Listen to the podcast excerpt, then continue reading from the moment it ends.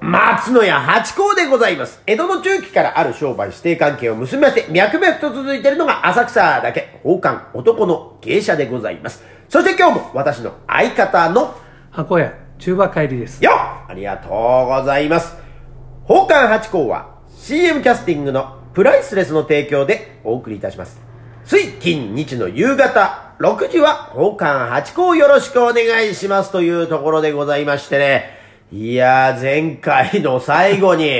えー、ワインと日本酒を喋った後に、本当の本題を忘れるっていうね。恐ろしい。それで皆さん待っててくださったんでしょうか今回は満を持して、あの、あの、究極の話題、エビかカニか。まあいいですね。これ小学生らしい。ね。エビエビカニ合戦エビカニ合戦っていうのありますよ、やっぱりね。どっちもうまいどっちも美味しいね、あの、冬のまたおめでたい時の食べ物ね、でございますが。これ皆さん、ねどっちが好きなんだろういねやね、ありますね、これ。私はもう決まってますよ。ちょっと決まってます。そばかうどんかみたいそばかうどんか。でも、そば、早いねかうどんかほどはこう差がない感じがしますけど、な、えいやもう、あの、頭1個 分。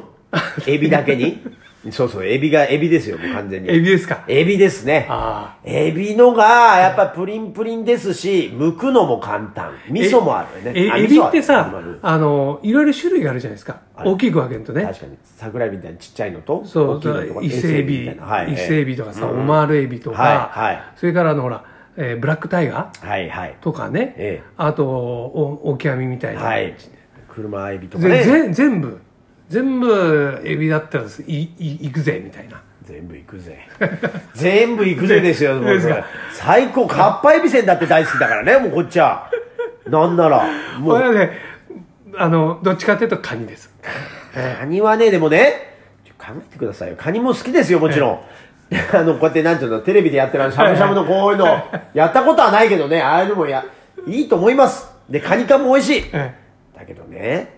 エビってのはですねあのねあのお寿司屋さんで出てきてもそうだけどあの何押してせんべいにしてくれるとこあるでしょどこなん鉄板焼きかななんかあの頭をえこうなんかプリってやって身を食べといて頭をこうなんか熱い鉄板でチュッて焼いてせんべいみたいにしてパリパリ食べてあれ天ぷら屋さんでしたっけあれなんかありますよえいねやそれ知らないですこうだからね皮まで食べれんのがエビもう余すとこないんですよこれ SGD なんとかですいやよだからあカニのは天丼天丼の天丼でさ、はいエビがほらあの尻尾がね、はい全部あれ食べますあれまで食べてさ、はい喉に引っかかっちゃうねいや、なんだ なんだ。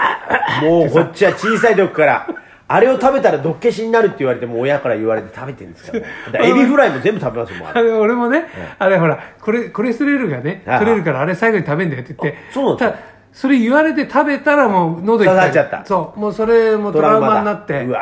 もうちゃんと乗り越えてください、そ尻れ尾は。は残すようにして残す。 いや、エビのがプリンプリンの。いや、カニもね、確かにあの、何、バキッとこう関節もぎってやって、こう、味噌が出てきて、その、あの、兜のところに、えー、溶いて、で、それを、って食 べる。あの豪華さってあらないけれども。そのその後にそうね熱そう、燗おこ酒ね、入れて。うんいや、そりゃそうですよ。で、またなんていうのかな、エビよりもカニの方が高級感はある。なんかやっぱり、カニ1個、あ の、何、鍋に、ドーンといたら、うわ、すげえ、あの料理。でも伊勢エビのお作りみたいのもさドンと出てきて出てきて、でもさ、伊勢海老のお作りよりも鍋にこうい、あいつがこう、なんていうの、あこうの、足カニ道楽みたいなロープみたいな感じで ジャイアント馬場がそう、ロープってあ言っってちるのようがなどうやらね、え豪華そうには見えるけど、でもほら、めんどくさいんですよ、カニめんどくさいですねまあそこがいいとこなんでしょうけどねだ。からあれだよね座がシーンとすシるよ、ね、ーンとなる。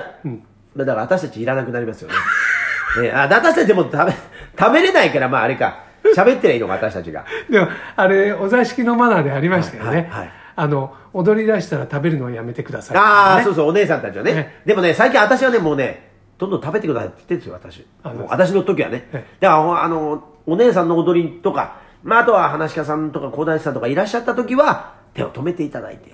ていうふうに言ってて、私の場合は、もうどんどん召し上がって、気にせずに。で、手を止めらんないぐらいの芸をやってるんだったら、私それでしょうがないですからっていう話で、や、やらせていただいて、結果でもね、皆さんいい人だから、ちゃんと止めてね、 あの、見てくださいますけど、そうそう、でもね、あの、そう、お姉さんたちが芸されてる時は、そう、止めていただけたら一番いいですね。まあ、10分ぐらい、ですからね。えそこ見ないとね、もったいないよー、もっね。たいない。確かにね。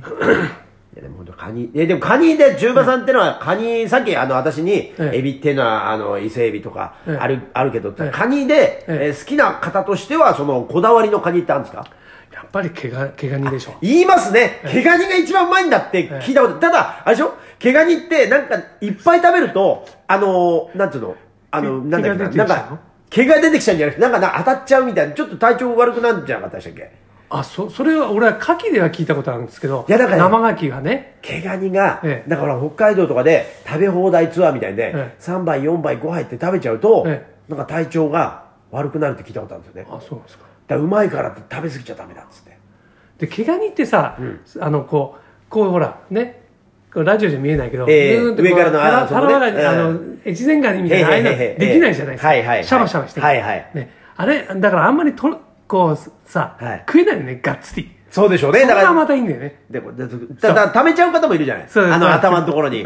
で、これ溜めて一気に食べる方と、あの、一本ずつ、ふっふっって食べてる方と、それだったらそういうのも多分性格診断みたいなのあるんでしょう ね。でさ、一生懸命こうやっててさ、そうするとさ、娘なんかがさ、ちょうだいとか、